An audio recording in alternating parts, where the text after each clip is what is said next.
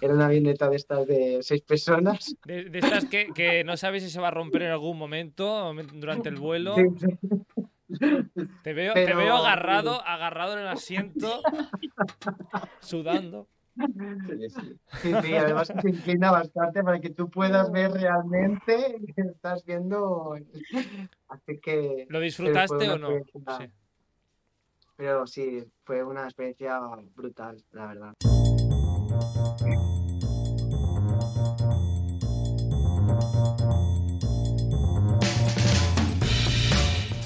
Bienvenidas y bienvenidos de nuevo a este Stories. Empezamos ya cuarta temporada de este magazine de Radio Castellar y cambiamos de que, cambiamos de temática en cada en cada programa. Seguiremos hablando de viajes, de Eurovisión, de cocina y también eh, de cine y de series. La nueva temporada es, eh, viene con nuevo color, con nueva imagen, pero como siempre aquí con Carlos Lecegui al habla. Así que nada, empezamos, que ya me conocéis demasiado. Nueva temporada y empezamos por todo lo alto, viajando. Y es que en este martes, que ahora el programa de viajes serán los martes, ya lo aviso, el primer programa, hemos cambiado de día, que lo iremos compaginando co- también con el de cocina. Pero bueno, ya os iréis eh, enterando, que me voy por las ramas. Martes de viajes. Y como siempre, con nuestras colaboradoras de viajes preferidas. Por un lado, Gloria Rivas de la maleta de Glo. Bienvenida de nuevo, ¿cómo estás? Hola, ¿qué tal? ¿Cómo estáis? Y eh, también tenemos, como siempre, a Verónica Paz de Viajar Code. Verónica, Verónica, ¿cómo estás? Buenas, pues aquí, de, de vuelta. De vuelta, ah, hace ya unos meses que nos saludábamos, ahora sería el momento quizá de ponernos al día, porque seguro que tenéis muchas aventuras de los últimos meses, de las últimas semanas, aventuras y desventuras. Por lo menos pasar calor en Barcelona, que eso ya es una gran aventura. Sí. Este- ha sido- la ha sido- aventura. la aventura. Pero bueno, no estamos aquí para hablar de nuestras aventuras, sino de las aventuras de los invitados que tenemos hoy. Exacto.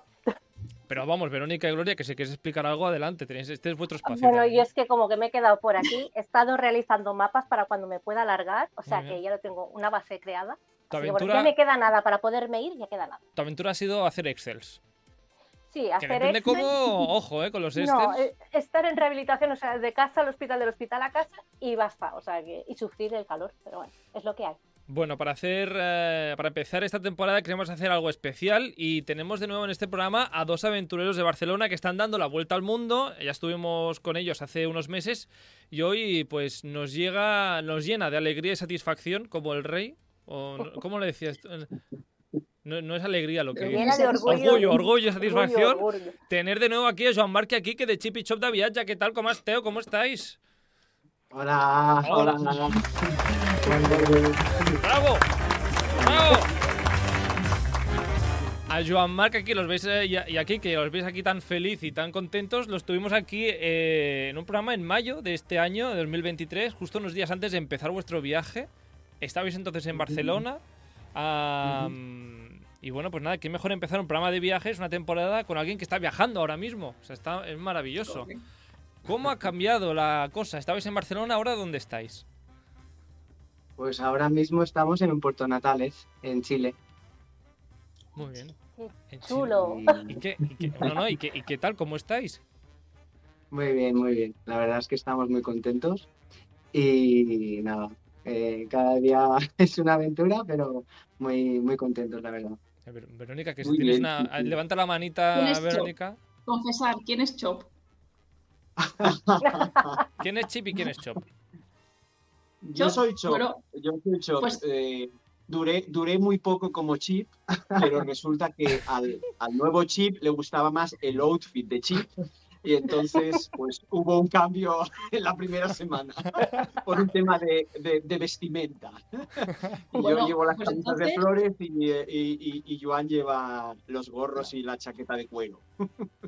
Bueno, pues entonces felicidades, que sé que ha sido tu cumpleaños hace Eso, poco. sí, lo tenía preparado para el final del programa, pero adelante, ya me has chafado la No, sorpresa. pues ya te lo he estropeado, ¿ves? No pasa nada, tengo aquí la música. Eso Quique, que felicidades.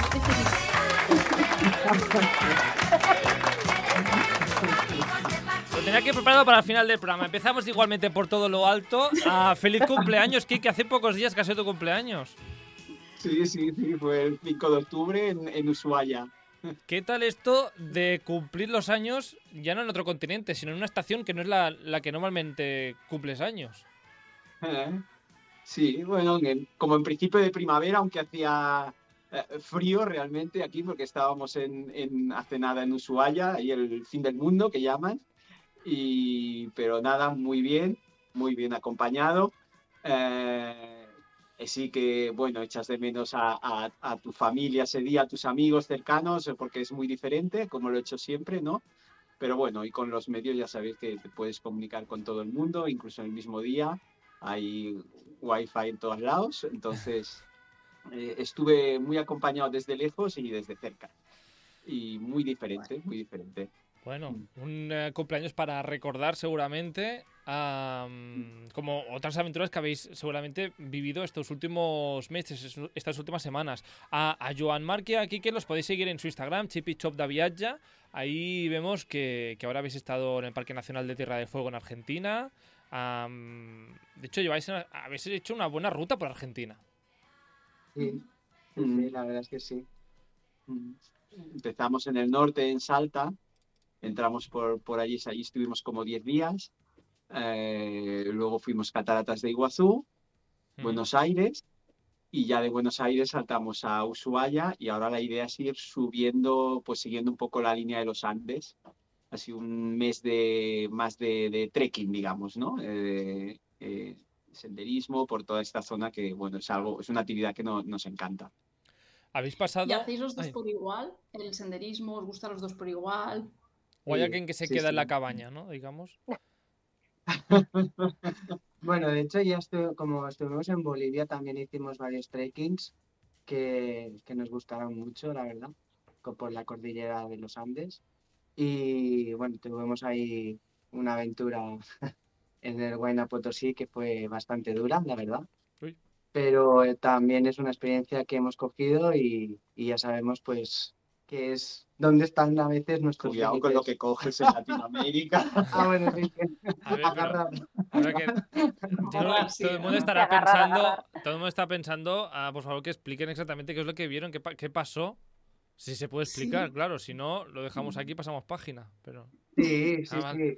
Bueno, el, el Huayna Potosí es una montaña de, de 6.000 metros, donde, bueno, pues eh, tienes que estar preparado bastante físicamente y mentalmente, porque y tiene, necesitas toda una serie de equipamiento que debes llevar sí o sí, porque por el tiempo, la aclimatación, y también influye el tema de la altura, ¿no?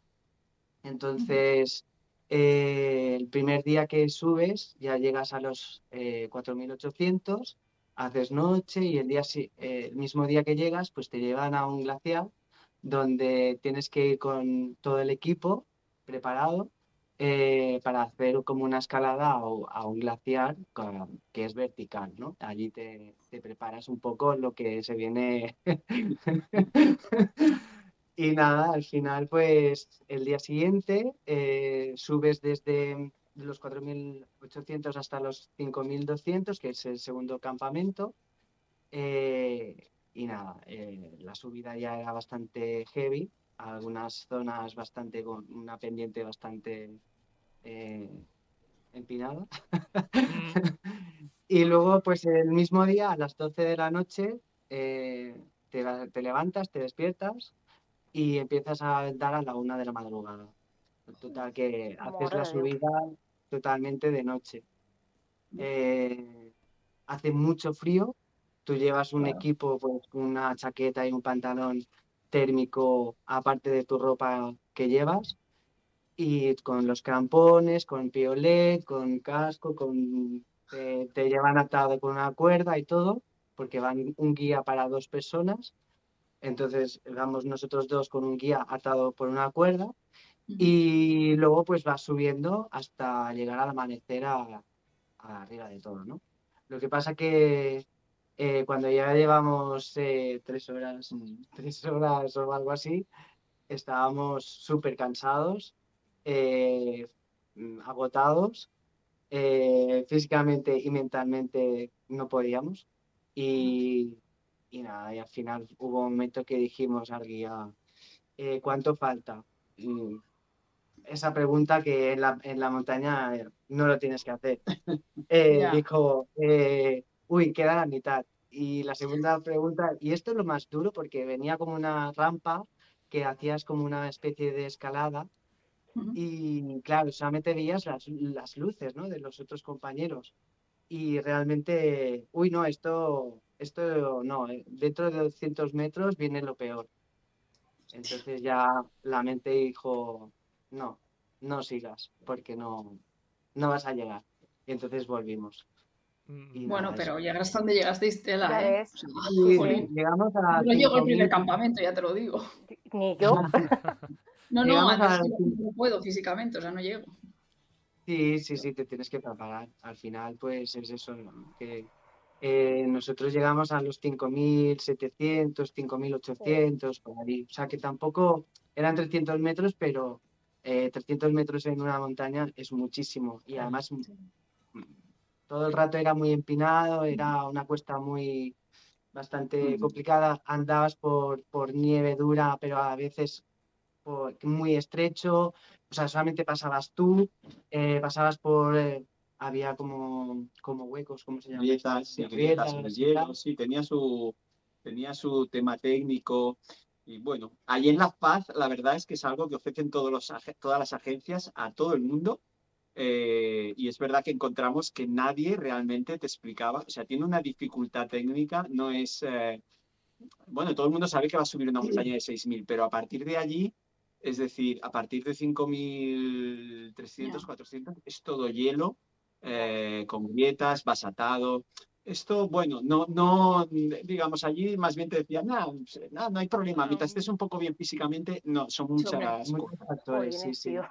bueno, Hostia, Eh, pues no lo veo bien, ¿eh? Porque aunque no hubiera hielo, estamos hablando de un 6.000, ¿eh? Es que no todo el mundo Sí. puede subir. No, no, hay, hay gente que del mismo grupo, nosotros, por ejemplo, conocimos cuatro brasileños que llegaban de Sao Paulo el día anterior y ya ese día se animaban, ya íbamos en el mismo grupo y en lugar de hacerlo en tres días, lo, iba, lo pretendían hacer en dos días.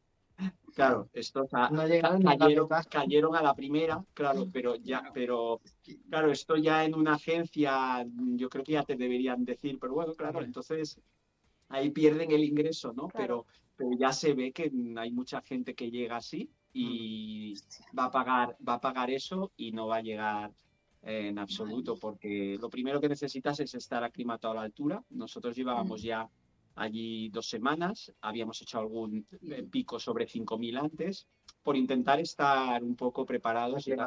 Yo la verdad llegué allí que aún ni en dos semanas me había llegado. Yo en Bolivia no me llegué a aclimatar de toda la altura, con lo cual al final depende Hostia. de cada, de cada. Y si no te aclimatas, el problema en mi caso era que no dormía continuo, o sea, duermes muy mal, y entonces no descansas ninguna noche realmente, hasta que no bajas de cota, ¿no? en, Sí, en ese es importante. No, Didi, Joan Marc. No, que lo importante es la aclimatación, porque si tú ya de, de primeras no te encuentras bien, es que ni lo intentes, porque no, no, no puedes. eh. De hecho, cuando estábamos ya allí arriba, la sensación de ahogo es mucho mayor y al final es que realmente te empiezas a rayar tú mismo y entonces tu mente te empieza a decir no, no, no, y al final es no. Y Para, para aclimatarte, eh, al final, en, en tu caso, Quique, decías que no te acabas de aclimatar a, a la altura. ¿Qué, qué haces? Nada, esperar a, que tu cuerpo se aclimate. Tiempo, sí, sí, necesitas tiempo o, o- y em, hacer ascensiones, ¿no? En teoría tu cuerpo se aclimata más rápido si, si haces ascensiones y luego duermes en cota más baja. Entonces se trata de ir haciendo montañas, por ejemplo, y luego bajar para dormir, ¿no? Pero bueno, en Bolivia, en el caso de La Paz, bajar para dormir significa bajar a 4.000 o 3.700. No puedes tampoco bajar mucho más. O sea, entonces ya te tienes que ir, ¿no? Como, de Claro, allí, claro. como quien dice. Em, ¿Es quizá esta experiencia la más extrema que habéis vivido estos meses? ¿O es más extremo el, eh, no sé, el momento que fuiste a la peluquería, Joan, y te teñiste de rubio? Que- Porque ya has perdido el rubio, pero eh, te dio un, un algo y dijiste, me voy a teñir. Eso fue extremo, ¿eh? Pero bueno, vamos. Bueno, que yo me teñí de pelo, pero él se tatuó, ¿eh? Así Op- que. ¿Qué, qué me se hizo un dices? súper tatuaje. Madre mía. Aquí, eh, la, la- Así que no te, La vuelta al mundo era- te, te da para cambios, eh, la, la- la vuelta al mundo, bueno, para hacer estas cosas. Ah, ¿qué, qué te has tatuado, Quique, ya que estamos? Eh, yo me tatué en el brazo un jaguar y unas flores de flamboyán que me recuerdan a México. Bueno, fue como nuestro inicio. Estuvimos casi dos meses en México y bueno, eh, ya en cierto momento había pensado, si un día conseguimos eh, hacer este reto, pues quiero algo en la piel, ¿no? Que me lo lleve ahí de recuerdo. Pero bueno, se fue un poco de las manos por el tamaño al final, no me podía hacer una cabeza de jaguar pequeñita porque si no, no se ve el detalle, que si no sé qué, no sé cuánto, pues al final me dio brazo, pero... pero... Bueno, muy Pero- bien. Ostras, pero, Pero pero está bien, está bien, estoy estupendo. contento. estupendo, maravilloso. Madre mía. Ah, pues estas mini experiencias un poco extremas, luego está la gran experiencia extrema. ¿Ha sido todo, todo tan, tan, digamos, al extremo o ha habido experiencias un poco más, más lights? No, ha habido de todo. ha habido de Más, todo. no sé, más fue positivas. la más dura, físicamente y mentalmente fue la más dura, incluso de ese periodo de Bolivia también no, Sí. no paramos de, para prepararnos también hicimos montañas antes, con lo cual también es un periodo cansados y lo que quieres, ah, claro, ir a hacer trekking y, y no veníamos de un entrenamiento específico para esto, ¿no? Porque estás al final viajando, mochila, buses, no sé qué, más bien te estás quemando más que entrenando, ¿no? Exacto. Con lo cual, eh, bueno, eh, Sí, por ejemplo, cuando hicimos el Kilimanjaro, pues sí que dos meses antes estuvimos haciendo varias rutas y entrenándonos en montañas y tal, pero al estar viajando no puedes entrenar de la misma manera y, y piensas que lo vas a conseguir y, y no es así. No, tienes que tener un- una condición. De hecho, en el, en ¿Qué el el Potosí éramos 16 personas y solo lo consiguieron 7. Así que... Bueno, ah, ah, bueno, di Verónica, pues que me parece No, la sí. sensación que no han descansado estos dos en ningún momento. Han estado, vamos, No, para arriba, además- abajo, arriba, abajo. Claro, yo tengo la duda porque sé que en Guatemala, en el volcán, a ver si lo digo bien, Acatenango, Sí, creo que solo subió Chip. sí. Entonces, claro, fue como, uy, no sé si pasó algo, si... ¿Qué le pasó a Chop? ¿Dónde estaba? ¿Por qué no subió? Estaba haciéndose el No, tatuaje, quizá. No lo sabemos. No, porque eso fue en Guatemala. Es cierto. Sí, eh, sí, cierto. Sí, el tatuaje fue después, sí, sí. Eh, bueno, Chop le dio una contractura el día anterior. de- de- Ah. o sea, le, me- le dio el latigazo de no tienes 30 años, que llevas un mes con la mochila. Eh, sí, sí, el latigazo fue, fue considerable, sí, sí. Entonces, eh, eh, bueno, el cuerpo me avisó, el cuerpo me avisó. Vale, vale. Bueno, ah, se, se suma, yo tengo una enfermedad crónica en la espalda, ¿no? Aquí no, no voy a extender mucho el tema, pues es un poco eh, largo, ¿no? Pero tengo, llevo, tengo una medicación crónica y Vale. yo esa medicación no la, no la traje inicialmente en el viaje pensando que con antiinflamatorios iría tirando, ¿no? Porque, por tiene un motivo, ¿no? Que hay que transportarla en frío, Ah, eh, eh, Claro. no, no me la dan de golpe para un año, eh, Vale. vale, entonces era un poco, era complicado y evité esa complicación, digo, bueno, ya iré tirando. La cosa es que no fue así, ¿no? En un primer mes ya vi que no iba a aguantar un año así. Y, y por este motivo volví a Barcelona, estuve en Barcelona cuatro días, o sea, tres días ahora final de agosto. Vale, o sea, te el, tuviste que motivo, volver. el motivo fue ir a buscar, realmente fue después de ver todas las Mm. posibilidades y de hablar mucho con el hospital, Mm. eh, conseguí volver a Barcelona para llevarme toda la medicación y ahora llevo toda la medicación. El único hándicap que nos ocasiona es que cada día tenemos que buscar siempre alojamientos que tengan disponible una nevera y un congelador donde yo pueda luego meter eh, el gel que tengo que congelar para llevar siempre un termo. O sea, siempre llevo Ah. termo. Mochilita Entonces, bueno. térmica. Ah, como si, como las personas, lo que es más conocido las- los diabéticos con la insulina. ¿no? Pues. Sí. es algo parecido, ¿no? Tengo que mantener siempre esa medicación en frío. Y, pero claro, a la que, ¿no? A la que estoy con la medicación de nuevo, pues eh, se acabó el dolor de espalda y en eso eh, perfecto. ¿no? Mira que yo iba a decir, ¿no habréis tenido que tirar en algún momento el seguro médico o algo? ¡Pam! Ya les ha, ya les ha pasado algo, Ya. pobre. Ya, ya Esta pasó. vez, esta vez, sí. Justo la de la Catenango, pues claro, acabamos con el seguro médico, inyección de cortisonas y algo así fuerte para que se me pasara el, el dolor. Eh, Ujú. Sí, los pinchazos me tuvo que pinchar, que, que lo odia. Eh, eh, Y allí no conseguí, entendemos entonces que allí no conseguías esta medicación. conseguí, eh, conseguí eh, después de- del seguro, conseguí dos inyecciones, pero el, el problema es que es muy cara. Primero que es difícil de conseguir, o sea, me costó muchas llamadas en México y tal. Y luego que es muy cara y bueno, mira, en España en eso tenemos una gran sanidad y, Pues sí. y, es- y nos, y, nos, y esa medicación que es cara a mí me entra por la sanidad, con lo cual, eh, eh, claro, es muy diferente. Si no, pues no, pues no sé, la mayoría de gente no se la podía permitir porque es muy cara. Am, Al final es eso, yo creo que los que tenemos medicaciones crónicas, aunque sea un peñazo por la conservación y trámites que tengamos que hacer, eh, al final es mejor llevársela, porque luego te enfrentas a Mm. países que lo que tú dices, o lo pagas tú o no te entra, porque además al ser crónico, pues el seguro te dice que para la urgencia sí, pero que para lo crónico, pues, pues no. Exacto. Entonces, sí, es un hándicap a tener en cuenta, pero bueno, menos mal que lo habéis solucionado. Se puede solucionar. En este caso, pues eso. Mm, Quique, ya, ya lo tienes todo, todo en orden ya. Este, en este caso ya Todo en está, orden, todo todo en en orden para, para seguir, sí, sí. Volviendo a vuestra, a vuestra ruta, habéis pasado por Bolivia, por Colombia, por México, Guatemala, Argentina. Ah, no nos daría tiempo de hablar de todos y cada uno de los rincones que habéis visitado, pero de lo que habéis hecho, lo que habéis visitado, ah, yo que no he visitado ningún país de América del Sur, am, ¿por dónde empiezo? Uf, es complicado, ¿eh? Sí, es complicado, porque todos son muy diferentes y, y te ha faltado Belice. Cierto. En, en el guion hay puntos suspensivos, que conste, que se ve que había más, pero... Entonces, A ver, yo, cre- yo creo que son todos muy diferentes. México eh, nos encantó porque tiene mucha variedad.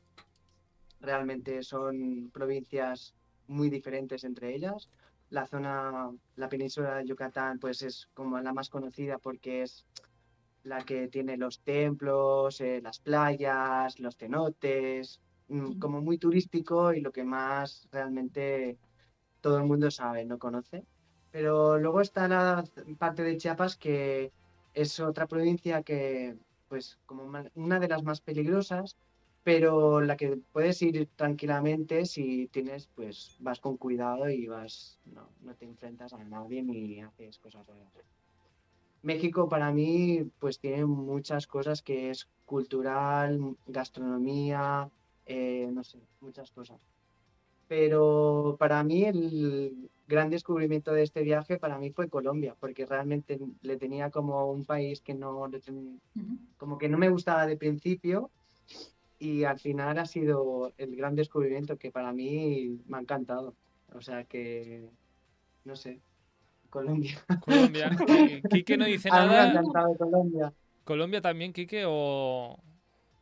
Eh, a, a mí Colombia, mira, eh, eh, ves, Eh, las cosas no las ves siempre igual, ¿no? Eh, a mí Colombia me ha encantado la naturaleza, me ha encantado la, la gente en general.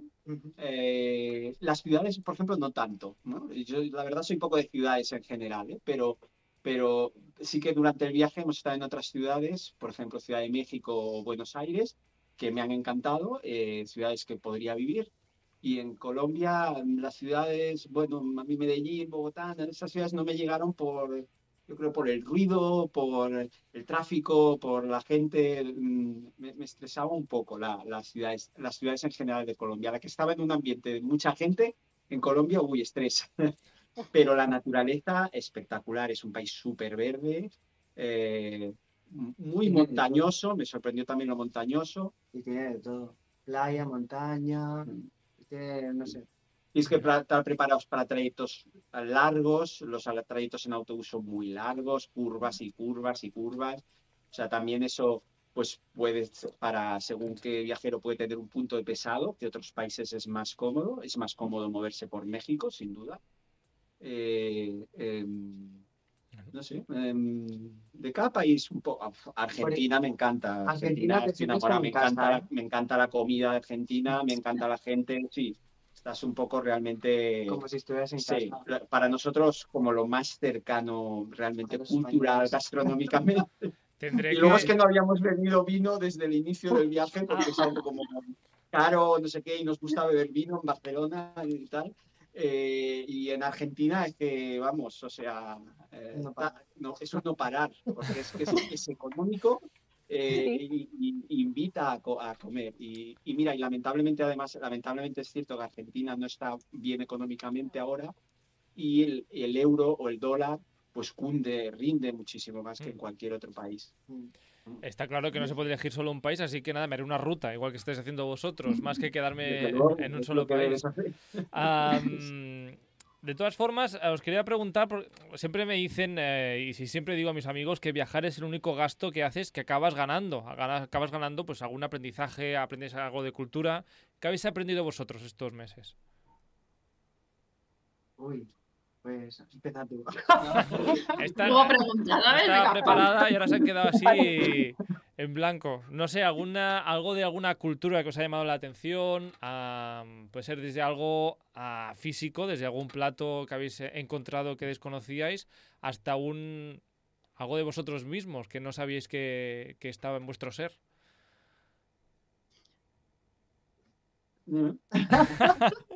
Pero bueno, Yo, por ejemplo, soy una persona súper eh, hiperactiva y tal, pero bueno, sí que he descubierto que todo tiene un límite.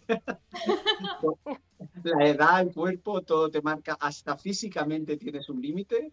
¿no? Entonces, eh, es cierto que, por ejemplo, no sé, en cuatro meses, pues ahora he incluido algunas rutinas que había perdido y necesito tener yo alguna rutina, ¿no? Al principio hacía deporte cada día y tal, pero luego lo vas perdiendo eso porque vas haciendo continuas cosas y no, parece mentira, pero no encuentras ya ni el momento. Bueno, y también Eh, influye el, el tiempo, el clima, que invita a hacer deporte o no. Claro, sí. Luego en Bolivia, que es más frío, ahora estamos en eh, zona más fría, pues claro, si hace 3 grados, como que no te apetece salir ahí al parque a hacer nada. Eh, entonces, bueno, esa rutina es fácil perderla y, y, por ejemplo, también pensaba que no tendría tiempo a leer, ¿no? Por ejemplo, y ahora pues he vuelto a, a- a leer un libro que no sea de viajes, del viaje que estamos haciendo, algo que no tenga nada que ver para desconectar un rato, porque si no es verdad que tu cerebro, en mi caso es lo que me pasaba, mi cerebro todo el rato está pensando en el viaje y llegas a un momento de, de- de- de cansancio físico, incluso de, ostras, ahora tengo que, que mirar el hotel de, de mañana, ¿no? O a ver dónde vamos a dormir mañana. Eh, pues eso, eh, yo lo que he visto es que necesito introducir alguna otra rutina. Mm. Y, y como experiencia que más me ha chocado, quizá fue la experiencia que, tú, que vivimos en Colombia, en Capurganá, con el tema de sentir el tema eso. de la inmigración muy cercano, eh, muy cercano, eh, que ya lo con, todos lo conocemos, pero cuando lo vives de primera mano, pues nos dio mucha pena, mucha pena, pero pena de, de llorar, de, de- de ir, a- de ir a un sitio donde, donde éramos los dos únicos turistas y íbamos con, en un barco con 80 inmigrantes y encima los turistas éramos los que menos habíamos pagado por ese ticket. O sea, todo el negocio estaba montado para sacar el dinero al inmigrante, ya ni al turista, porque hay más inmigrantes que turistas en esa zona. Y entonces, pues el turista ya pasa a segundo plano. De repente ya no éramos el turista al que nos tienen que sacar la plata, ¿no? Sino que era el inmigrante vendiéndole mm, pues, bolsas de plástico para tapar la, la mochila o el equipaje. O... Bueno, eso es en la zona que los inmigrantes cru- intentan cruzar la selva del Darién hacia Panamá, ¿no? Es la única zona que no está unida a la carretera, ¿no? La panamericana. Y, y- Y y la ahí selva. es duro, es duro, es duro. Fuimos en una época poco turística y, y donde hay mucha inmigración venezolana, de Haití, de, de Perú y del propio Colombia. Mm. Pero ¿qué, qué Sí, me yo de estás diciendo? publicaciones eh, la tenía apuntada porque fue la que me marcó, que hasta os comenté, porque es que me marcó. Os estuve leyendo esas publicaciones y fue como un wow. Sí, Mm. sí, aquí Que está a bien, ¿sabes? Que, que reflejéis esa parte también de los viajes, de lo que os vais encontrando. Sí, eso fue muy duro, la verdad. Allí creo que nos hizo, para mí, un clic de, en el viaje. A mí, personalmente. Hizo muy mal tiempo esa noche, que habíamos ido en barco y pensamos en esas personas que se había iniciado la marcha a través de la selva y nosotros en un hostal y no, no realmente ni siquiera pudi- pudimos dormir porque ahí había familias con niños, te los imaginas durmiendo allí. Llevan colchonetas para dormir en la intemperie, en medio de la selva, entonces es como... Bueno, porque previamente, en, en la misma noche, cuando llegamos al hostal, el dueño del hostal empezó a hablar con nosotros y le explicábamos pues cómo había ido el, el viaje, que habíamos cogido el, el barco, etcétera. Y entonces empezó a explicar realmente la situación de la zona y lo que era el Darien y todo esto, ¿no? Entonces, claro, justamente delante de nosotros en el barco habían eh, una pareja que iba con los tres hijos y uno era un bebé. Entonces, después, esa noche, al ca- caer una tormenta muy grande, nos despertamos y, y yo estaba pensando realmente en esa familia, porque un bebé atravesando la, no sé, que nos, nos comentaron que morían, o sea, que eran pues un 30% que sobrevivía, o sea, Que sobrevivían. sí, o sea, es muy fuerte que es, Es eso. ah, un 70, ¿no? Bueno, que había no- un porcentaje igual. muy alto de, Me parece alto igual. un o sea. porcentaje súper alto que, que muere mucha gente y, y la que vuelve, vuelve sin nada. O sea, es que una Pero es situación que el mal muy- cuerpo se te queda, se te queda claro. Es que has compartido una experiencia de viaje y quieras o no, ese poco contacto que has tenido con esa gente, es normal que Sí. estuvierais así. Yo creo que cualquier persona que sea un poquito persona que tenga un poquito de sensibilidad Mm. estaría como vosotros y es normal. Sí. Mm, Sí, es muy, no sé. Creo que fue otra experiencia también un poco que te abre los ojos.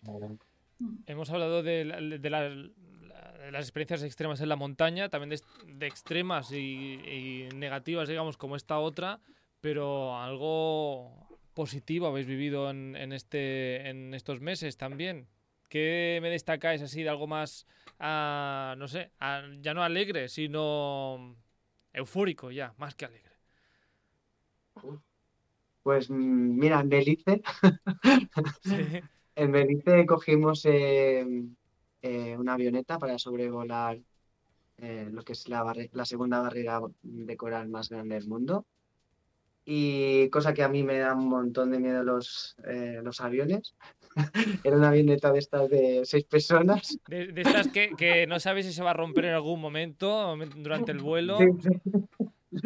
Te veo, te veo agarrado, agarrado en el asiento, sudando. Sí, sí. Sí, sí, además se inclina bastante para que tú puedas ver realmente que estás viendo.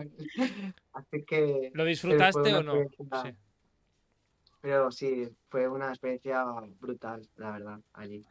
Y luego hay una, una cueva que se llama Cueva ATM, que solamente hay una foto nuestra, que es eh, el inicio, porque no te dejan llevar ninguna cámara ni nada. No te dejan grabar, no te... No. Solamente vas tú con tu casco, tu, tu de estos salvavidas y nada más. Entonces es una cueva que, que tiene agua, vas por un, como un cañón dentro, ¿no? Y, y hay pues esqueletos de, indi- de indígenas de allá y es muy, muy chulo. Y llevas tu lucecita porque claro, es una cueva que mide pues como dos kilómetros casi, ¿no? Y luego pues bajas por dentro de cañones de agua, eh, por trocitos súper eh, estrechos, eh, que tú, bueno, tú lo asemejabas a un poco a, a lo que es eh, espeleología y todo eso, ¿no? Sí, es como espeleología, sí, sí, sí. Sí. Estás allí tres horas dentro de la cueva, es algo, es espectacular, es espectacular. O sea, es una experiencia. Salimos los dos alucinados de esa, de esa cueva. Mm. Eh, bueno. es algo que nos habían recomendado otros viajeros, ni, ni un, chico que tuvo, eh, bueno, una Un chica que, couchsurfing y, y una chica también, que una amiga nuestra, que había estado hace muchos años, porque si no, pues te lo saltas prácticamente, tampoco es que sea muy, muy conocido y realmente vale muchísimo la pena, muchísimo la pena la experiencia y el guía que nos tocó, que te explicaba toda la historia. Sí, al final estás toda una mañana y es una experiencia brutal, la verdad. Mm. Así que Bueno, Y maravilloso. a mí me gustó muchísimo un trekking que hicimos en, en, en Colombia, que se llama el trekking de la ciudad perdida. Son cuatro días y eso también se lo recomiendo a todo el mundo que tenga la oportunidad, porque es un sitio que solo llegas caminando. Eh, claro, al final son 100 personas al día para unas ruinas enormes. Mm, Las comparaciones son odiosas, evidentemente no tienen que ver con el Machu Picchu, por ejemplo, la más conocida, pero las ruinas son espectaculares y el trayecto en medio de la selva, ríos, eh, es realmente vale la pena. Y la agencia los refugios que hay están muy bien organizados, se come muy bien, Y se duerme bien. se duerme bien, eh, o sea, es un trekking relativamente cómodo en ese sentido, no, no tienes que llevar más que tu peso del día. Pero es y- exigente. pero es exigente, sí, es largo andando, sí, sí, Sí, horas. Pero sí, yo creo que mm, si haces un poco ya de deporte, ya lo haces bien, ¿eh? No Claro, yo es- les estoy escuchando que si, que si los 6.000 metros, que si la espeleología, digo, vamos a ver, y, y un plan así más chill que esté bien, guay, pero Sí, más de un paseíto, ¿no? Un paseíto o algo más. sí, una ruta No, senderista, pero un poco más chill. En México, en México, en México fue más tranquilo todo. Vale, vale, México. Bueno, porque hicimos algo más de playa, a la que nos olvidamos de la playa, no para, a la, en la montaña no paramos, pero en playa, pues bueno. No, y, pues, hay sitios que son brutales, como las cataratas de Iguazú. A mí me dejó eh, con la boca abierta todo el rato. Es que llegas a la garganta del diablo y es inevitable que se te salga un poco la, la, la, Lagrimilla. la gota de Lo la lágrima, confirmo, lo confirmo. Me pegué un panzón de llorar impresionante. Es, es Porque te quedas impresionante. tan... No te la imaginas la cantidad de agua que, que vas a ver y cuando vas por las pasarelas vas escuchando, pero cada vez el sonido es tan fuerte, tan fuerte. Y cuando estás ahí enfrente dices, madre mía, es impresionante. Además, el, el- los paseos por allí, por Iguazú, son muy fáciles porque al ser todo pasarelas y son caminos que son muy sencillitos para, para cualquier persona. O sea que eso es muy recomendable. ¿Hay Sí, época sí, buena sí. por eso? ¿Cómo?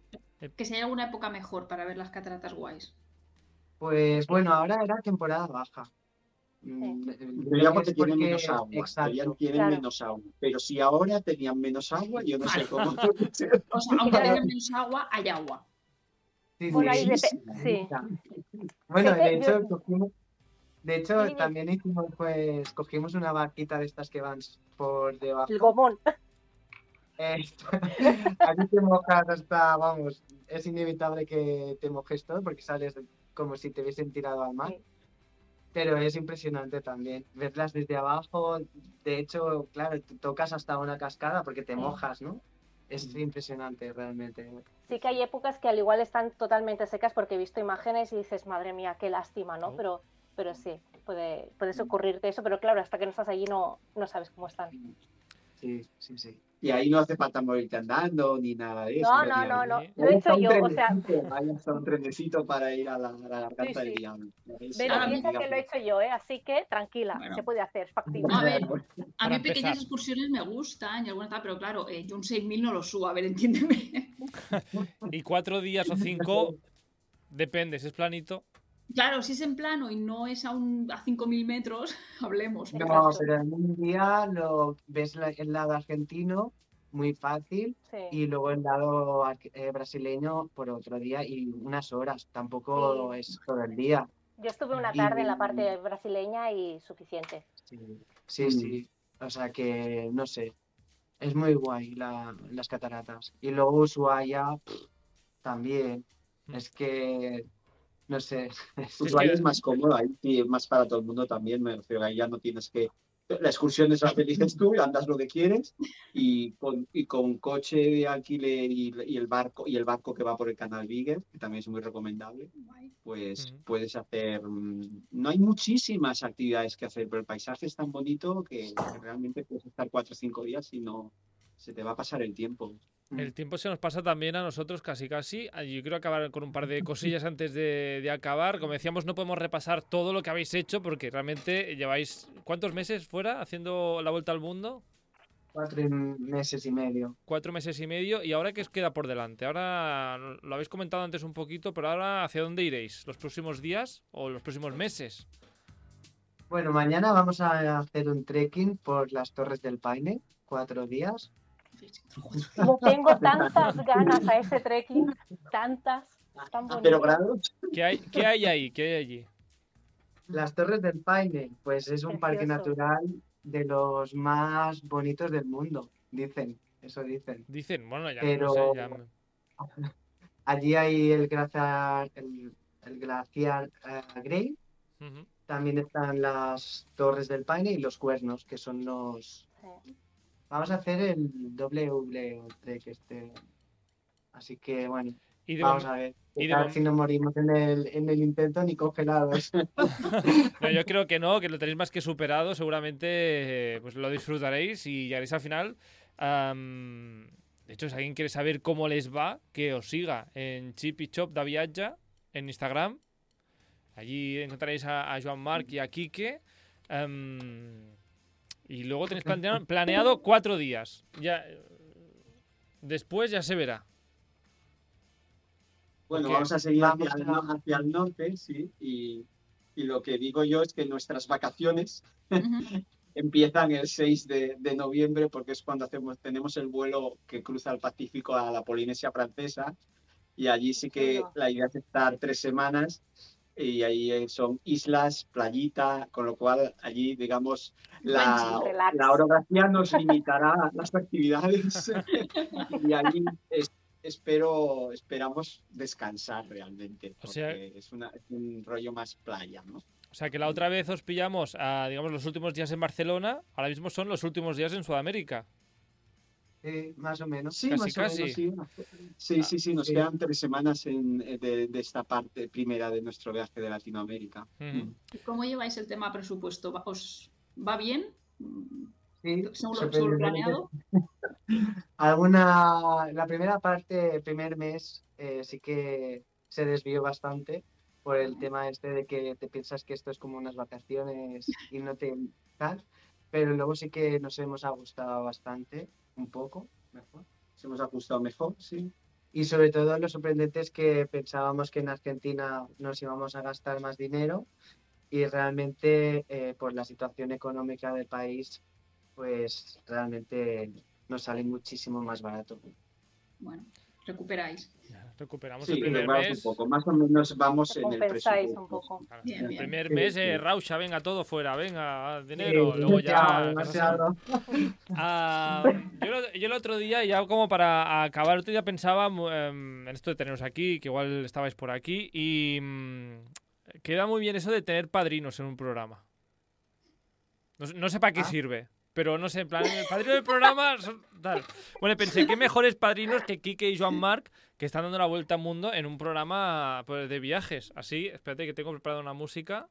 Aquí la tengo.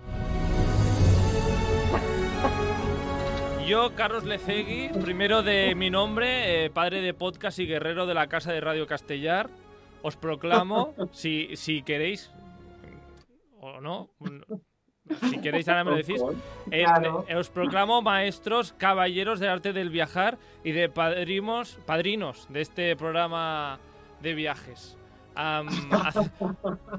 Esto, eh, las risas, las risas son un sí. Sí, claro. Bien, bravo.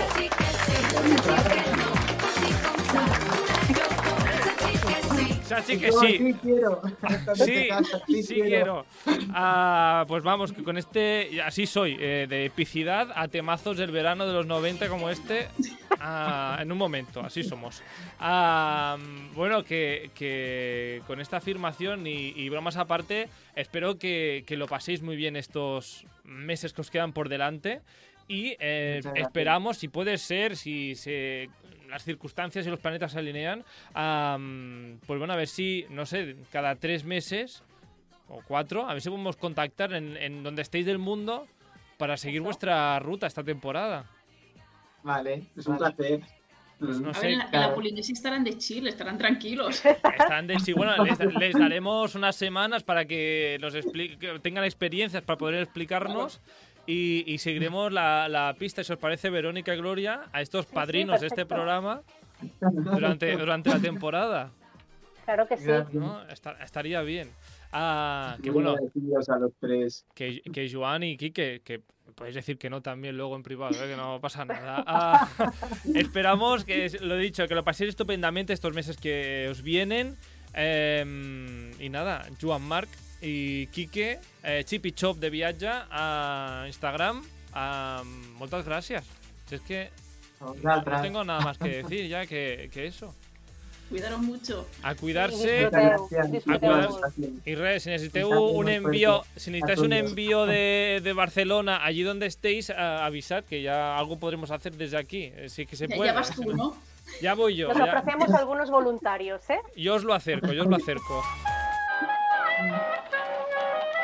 En fin, muchas gracias. Muchas gracias también a Verónica y a Gloria Rivas una semana más, que las podéis seguir, por cierto, en sus blogs, La Maleta de Glo, en su Instagram, Maleta de Glo, Gloria Rivas, y Viajar con de Verónica, Verónica Paz. Aquí todo Instagramers hoy. Me tendré que poner en marcha. Ah, Instagramers, tenemos el blog, ¿eh? Exacto, y exacto. blog, y blog también. Ah, que además, Verónica, estás actualizando tu blog de tu último viaje a Japón. Aunque Y ya te- preparando ya el y siguiente. preparando el siguiente, es que no paramos. Ah, lo dicho, Joan Marc, Kike, muchísimas gracias. Gloria Rivas y Verónica Paz, hasta otra semana. Que vaya muy bien. Muchas gracias a vosotros. vosotros. Adiós. Adiós. Chao, chao. Gracias.